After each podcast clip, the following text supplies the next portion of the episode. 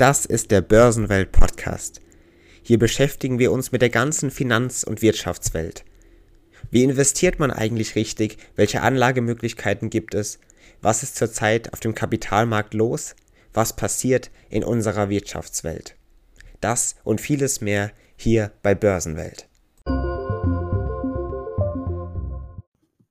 Egal ob Investmentfonds, Rentenfonds, ETFs oder andere Finanzprodukte, die eben dieser Kategorie als Fonds nachgehen, sind eigentlich im Grunde natürlich ziemlich unterschiedliche Finanzprodukte. Doch ganz im Kern haben sie offensichtlich etwas gemeinsam. Sie alle sind Fonds und beinhalten somit verschiedene Unternehmen und Werte und haben Anleger, die eben in diesen Topf, also in diesen Fonds, Gelder einzahlen, die eben dann durch den Fonds in diese verschiedenen Unternehmen und Werte angelegt werden. In diesen Fonds können dabei also unterschiedliche Menge an Geldern stecken. Je nachdem zum Beispiel, wie viele Anleger in diesen Fonds investieren, Gelder also quasi in den Fonds fließen oder natürlich auch, wie viele Gelder tatsächlich von verschiedenen Investoren dann tatsächlich auch transferiert werden. Das Fondsvolumen kann sich also stark zwischen Finanzprodukten einerseits unterscheiden und kann natürlich auch in jeweiligen Kategorien von Finanzprodukten noch einmal ziemlich unterschiedlich sein. Doch wie wichtig ist ein hohes Fondsvolumen tatsächlich? Was steckt hinter diesem Begriff eigentlich und welche Auswirkungen hat ein niedrigeres oder ein höheres Fondsvolumen? Und ab wann ist ein Fondsvolumen eigentlich hoch? Wie kann man das vergleichsweise betrachten? Ganz viele Fragen rund um dieses Thema, mit denen wir uns in der heutigen Folge beschäftigen möchten hier bei Börsenwelt. Und somit begrüße ich Sie zu dieser Folge und zu diesem Thema ganz herzlich, liebe Zuhörerinnen und Zuhörer. Wir wollen heute einen Blick also auf das Vorvolumen wagen.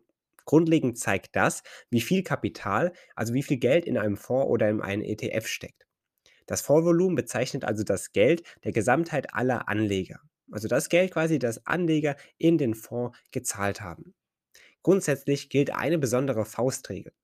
Die besagt, dass je höher das Vorvolumen ist, desto sicherer ist ein ETF oder Fonds vor einer Auflösung. Warum das so ist, wollen wir in der heutigen Folge herausfinden.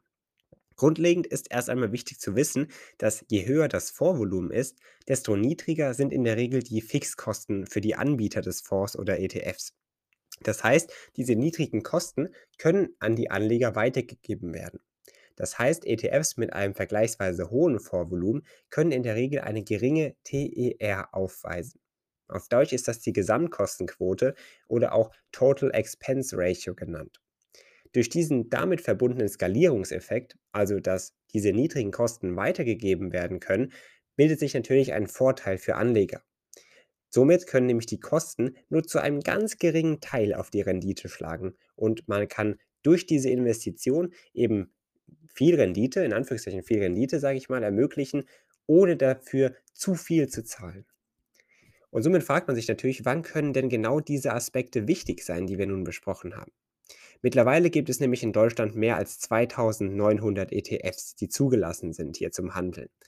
Einige dieser ETFs oder auch Fonds zielen dabei auf bestimmte und spezielle Nischen oder Branchen, wollen bestimmte Felder und Themen abdecken und sind somit natürlich etwas eigenständig in ihrer Anlagestrategie.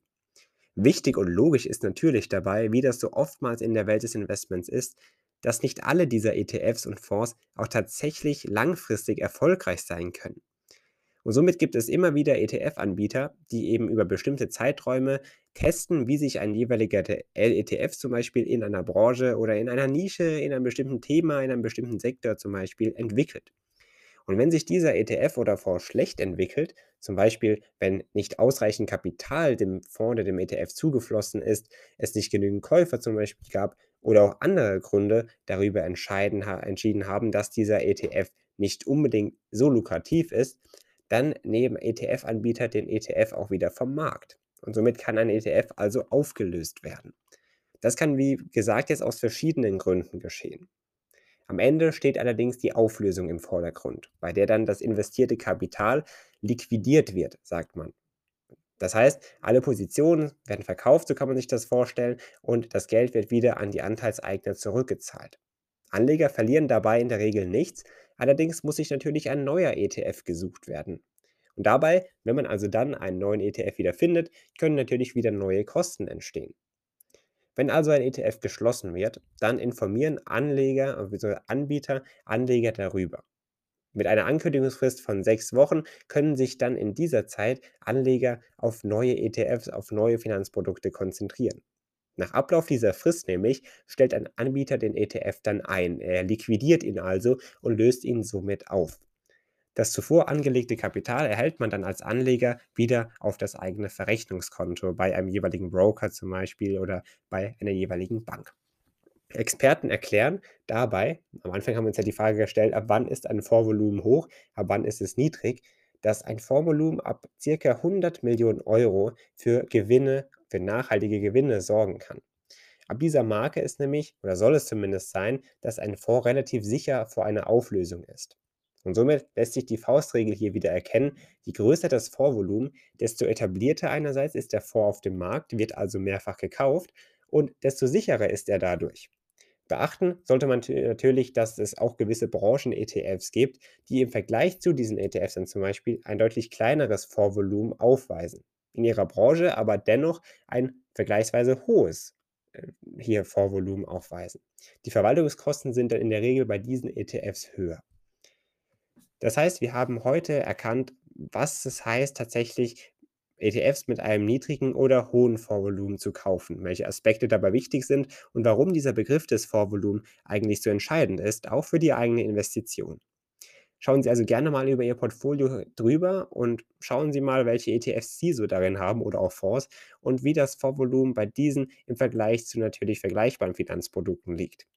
Am kommenden Samstag melden wir uns dann hier mit einer weiteren Folge wieder zurück, in der wir dann einen Blick auf ein weiteres spannendes Thema werfen. Ich hoffe, Sie konnten heute jetzt wieder einiges erfahren, um Ihre eigene Investition und Ihr eigenes Investitionsverhalten noch besser zu machen und weiterzuentwickeln. Somit verabschiede ich mich von Ihnen, liebe Zuhörerinnen und Zuhörer, und begrüße Sie dann am kommenden Samstag gerne wieder. Bis dahin, machen Sie es gut, bis bald.